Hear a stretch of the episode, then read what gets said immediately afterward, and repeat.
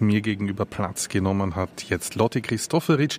Sie ist Geschäftsführerin und Mitgründerin von EOS Next. Herzlich willkommen, Frau Christoferic. Ähm, was ist EOS Next?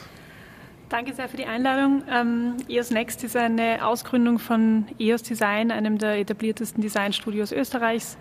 Ähm, wir sind eine Ausgründung und fokussieren uns auf soziales und nachhaltiges Design. Was genau kann man sich darunter vorstellen? So wie Viktor Papanek das beschrieben hat, ähm, Design for the Real World. Das ist jetzt natürlich überspitzt ähm, formuliert und gleich einmal platziert zu Beginn unseres Gesprächs. Aber wir beschäftigen uns zum Beispiel seit über zehn Jahren mit, ähm, mit den großen Herausforderungen der Sanitärkrise, entwickeln autarke Toilettensysteme für die Bill and Melinda Gates Foundation zum Beispiel. Also das fällt auch unter den, den Begriff Design. Design ist ein sehr, sehr weiter Begriff. Ja. Also ganz klassisch genommen macht jetzt EOS Next Industriedesign. Also wir, wir beschäftigen uns wirklich mit, mit der Gestaltung der Toilette. Wir ähm, sind fokussiert auf möglichst wenig Wasserverbrauch, möglichst wenig Energieverbrauch ähm, und äh, halten Patente für unterschiedliche Technologien. Urinseparation ist ein großes Thema, in dem wir ähm, sehr, sehr etabliert sind und sehr viel Know-how haben zum Beispiel. Das heißt, bei EOS Next ähm, äh, arbeiten ganz viel unterschiedlich ausgebildete und talentierte Menschen, nicht nur Designer, oder?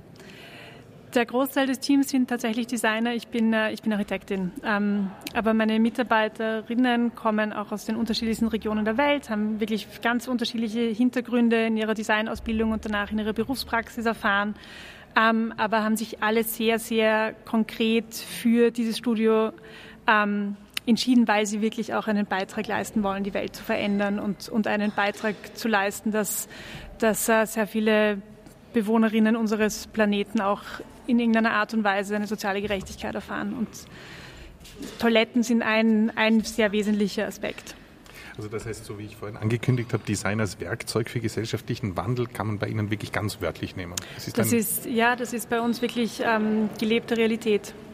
Können Sie andere Beispiele äh, vielleicht noch anführen? Ich meine, die Toiletten sind jetzt etwas, das, da kann sich jeder sofort etwas drunter vorstellen und ähm, ich hätte mit Design nicht in diese, diesem Zusammenhang gerechnet, aber gibt es da noch andere Beispiele, die Sie uns nennen können? Ja, also beispielsweise arbeiten wir auch im, im äh, Bereich Handhygiene. Da geht es darum, dass natürlich nicht überall auf der Welt ein Wasseranschluss verfügbar ist und wir haben eine ähm, eine Armatur entwickelt, die man an jeden ähm, Kübel oder großen Wassercontainer ähm, montieren kann, die dabei hilft, Wasser zu sparen, weil sie immer nur eine gewisse Menge Wasser freigibt. Also statt dass man eine Armatur aufdreht und es britschelt vor sich hin, ähm, ist, dieses, ist diese Armatur so eingestellt, dass sie nach einer Aktivierung auch wieder abriegelt. Also man kann einen Tank nicht auf einmal leeren. Und das ist natürlich großartig für Schulen, die keinen Wasseranschluss haben, aber auch für Spitäler oder Bushaltestellen.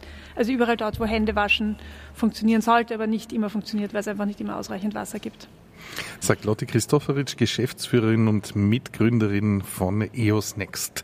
Das Motto des heutigen Tages ist die Kunst der Regeneration.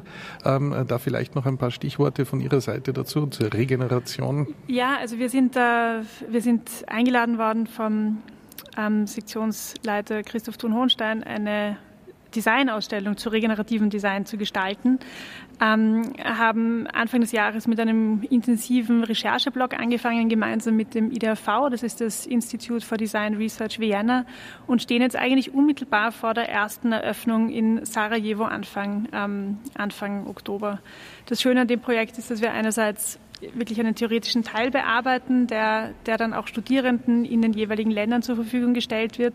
Wir kooperieren dort eben jetzt zu Beginn in Sarajevo, im nächsten Schritt dann in Tirana und im Herbst 2024 in Belgrad immer mit lokalen Universitäten und tragen durch diese Ausstellung auch dazu bei, dass dieses, dass dieses erarbeitete Wissen wirklich in einer ähm, Lehre verankert wird und dass Gestalterinnen der Zukunft auch zur Verfügung steht.